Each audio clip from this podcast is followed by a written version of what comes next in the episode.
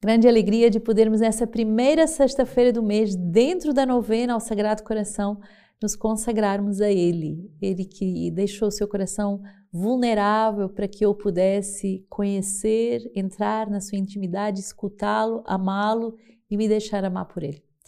Eu, com muita alegria, quero acolher a todos os nossos irmãos irmãs depois dessa festa tão bonita de Corpus Christi, todas as graças derramadas, todas as adorações e procissões que teve no mundo inteiro, todas as adorações também transmitidas pela web. Eu dou graças a Deus por todos aqueles que voltaram à adoração do Santíssimo Sacramento. Também dizer-vos que agora é uma grande graça essa casa eh, Nossa Senhora do Carmo, lá em Belém, ser o santuário eh, de verdade de adoração perpétua. É, no coração da igreja, pertinho da catedral, temos essa presença de adoradores. Eu venho com o meu coração muito feliz desses dias em Belém, com o nosso arcebispo, com tudo que nós vimos nas casas e grande, grande graça de vermos que estamos formando sacerdotes santos para a Eucaristia, para mostrarmos o coração de Jesus que é sempre aberto e que nunca deixa de amar, nunca deixa de perdoar.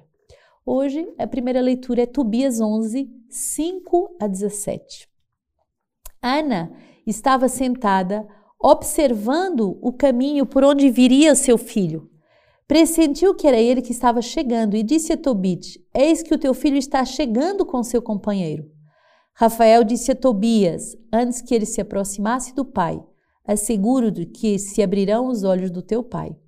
Unta-lhes os olhos com o fel do peixe, e o remédio fará as manchas brancas se contraírem, e elas cairão dos seus olhos como escamas. Assim teu pai vai recuperar a vista e verá a luz. Ana correu e lançou-se-lhe ao braço, ao pescoço do seu filho, dizendo: Finalmente te revejo, meu filho, agora posso morrer e começou a chorar. Tobit se levantou e, tropeçando, atravessou a porta do pátio e Tobias foi ao encontro.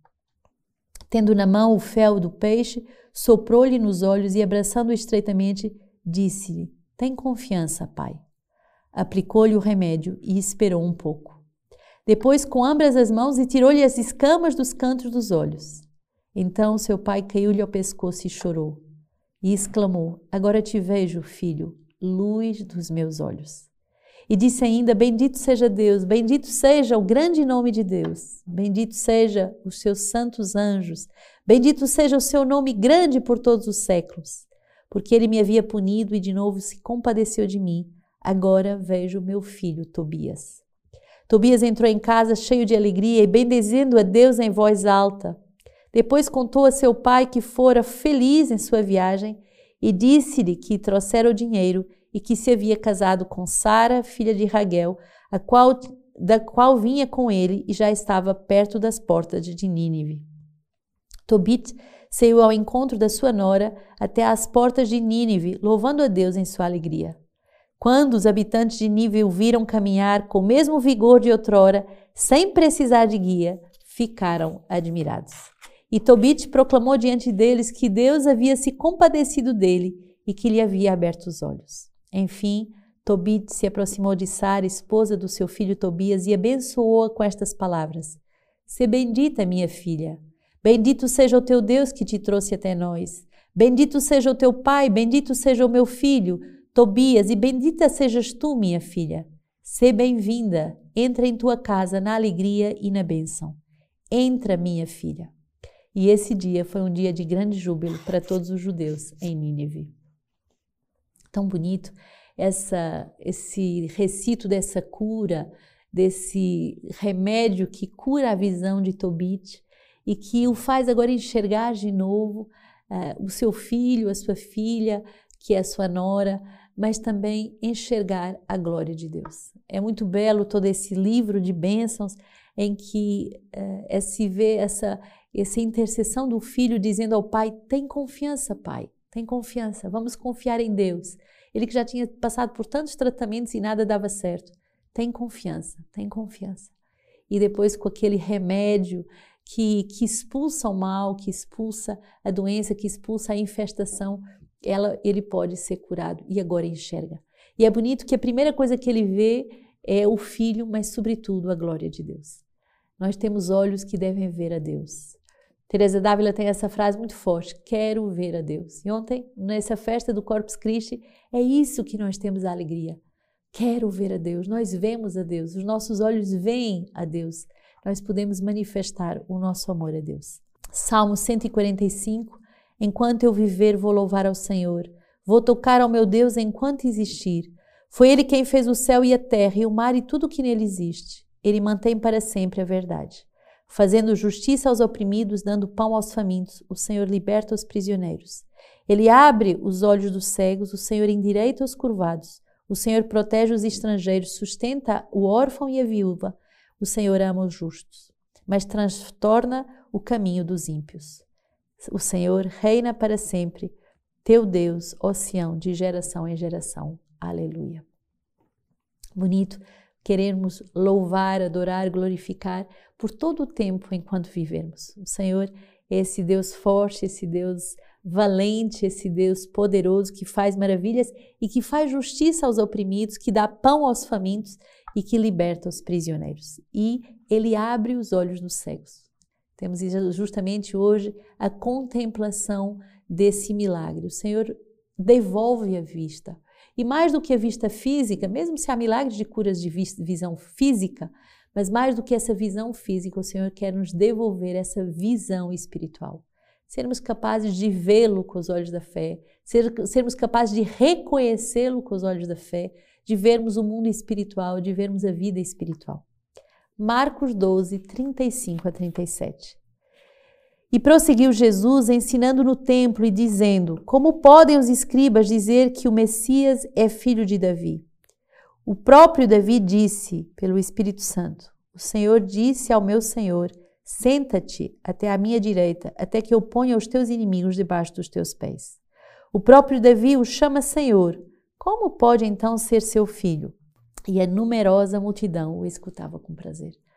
Hoje vamos guardar essa palavra. Não só o Senhor liberta os nossos olhos de todas as escamas, como Ele também nos liberta de ouvidos que não ouvem a Sua palavra. Nós vivemos com uma surdez existencial, ou então tão ocupados com ruídos interiores e ruídos exteriores que não escutamos a voz do Senhor. Mas hoje a grande alegria é essa, é que o Senhor nos liberta para essa escuta e que uma numerosa multidão agora pode escutá-lo.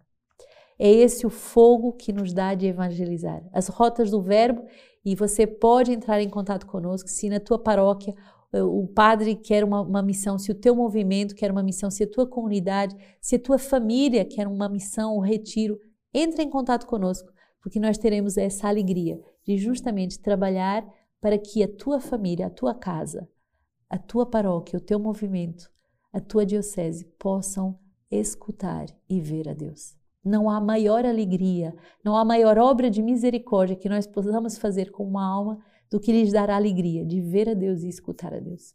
E a comunidade Sementes do Verbo é consagrada a esse ministério.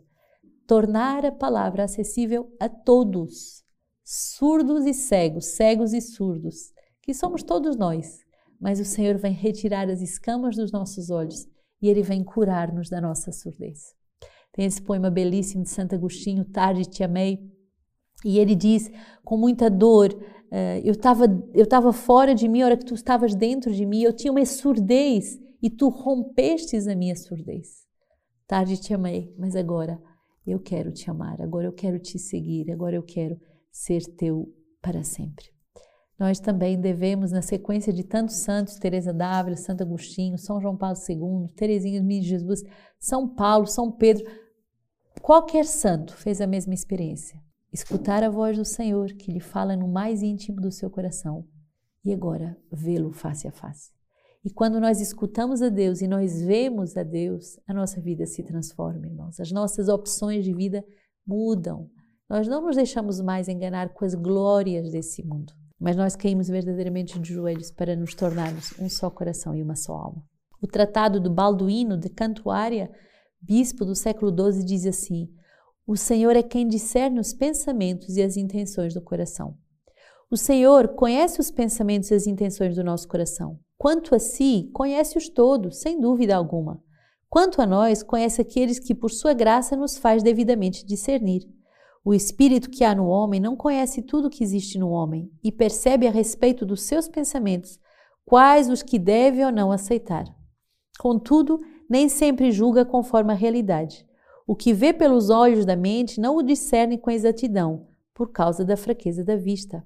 É frequente que, pela própria imaginação ou por outra pessoa ou pelo tentador, se apresente algo sob a aparência de piedade e que, aos olhos de Deus, não merece o prêmio da virtude pois existem simulacros das verdadeiras virtudes e também dos vícios, que eludem os olhos do coração.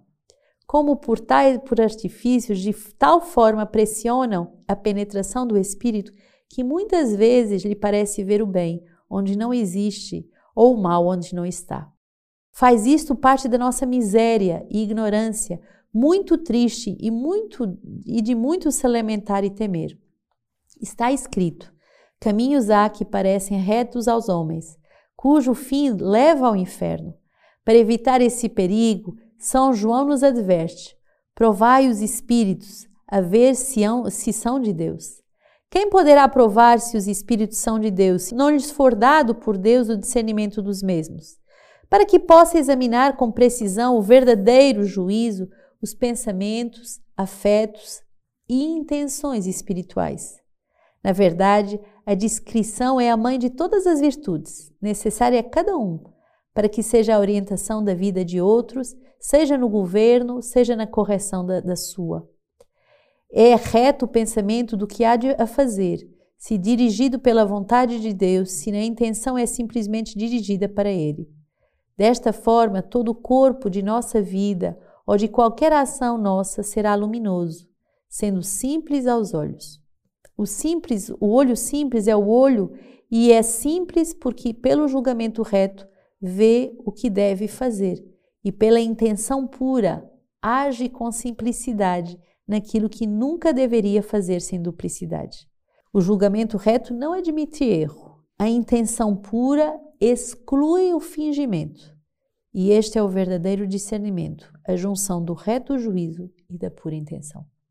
E tudo isso se há de fazer à luz da discrição, como em Deus e diante de Deus.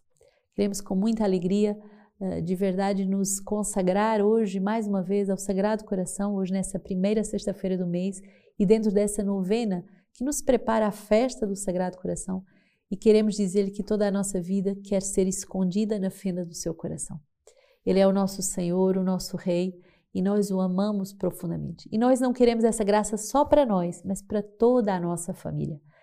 A família Sementes do Verbo quer evangelizar as famílias do mundo inteiro e quer começar pela sua família, pela família dos nossos irmãos comunitários, pela família dos membros da aliança, pela família dos nossos benfeitores. Nós somos muito gratos a Deus de poder viver inteiramente consagrados à nova evangelização. Isso é graças a você que também participa conosco dessa evangelização, trabalhando conosco e evangelizando conosco. Então, reserve já na sua agenda, eu estou falando com muita antecedência para que você verdadeiramente se programe. Dia 14, 15, 16, 17 18 de julho, cinco dias de uma pura formação profunda para mergulharmos juntos no coração de Jesus, para mergulharmos juntos no seu amado coração, na sua é, na sua intimidade, naquilo que Deus quer falar ao nosso coração. Reserve esses dias. Esse ano será o primeiro Festival das Famílias Internacional e você vai ver, se você participou já, você conhece. Momentos muito profundos de laude, de adoração, de eucaristias diárias com muitos bispos que são muito formadores e muito profundos nesse acompanhamento das famílias e também uh, momentos celebrativos. Vai ter artes, Ministério de Artes, e vai ser um concurso muito bonito de talentos em família. Então você pode inscrever toda a sua família para esse concurso. O pai, a mãe, os filhos, o adolescente, o menorzinho. Concurso de música, de, de teatro, de artes plásticas, de dança, de expressão corporal tudo isso você pode pôr a serviço da nova evangelização. Guarde a sua vaga e multiplique essa vaga para outras pessoas. Talvez você possa ajudar uma outra família que não pode ajudar. Nós aqui à nossa volta, e eu já estou de volta no Rio de Janeiro, mas aqui à nossa volta temos centenas e centenas de famílias em comunidades muito pobres, que precisam de ajuda para poder participar. Então, inscreva a sua família, mas inscreva mais uma, faça uma doação de, uh, inscri de uma inscrição de benfeitor para uma outra família. Vamos fazer uma grande rede de uma família apadrinhando a outra família e todos juntos sendo uma só família, a família do coração de Deus. Então eu conto com você, eu conto com a sua família, com a sua doação, eu conto com o seu amor, com a sua capacidade de se doar para que muitas famílias, as famílias do mundo inteiro, sejam evangelizadas. E não esqueça, inglês, francês, espanhol, italiano e Flamengo, para além do português. Então você pode enviar para todos os seus contatos no mundo inteiro. Podemos fazer esse grande festival das famílias. Que Deus nos abençoe e nos guarde unidos a eles. Ele que é Pai, Filho e Espírito Santo.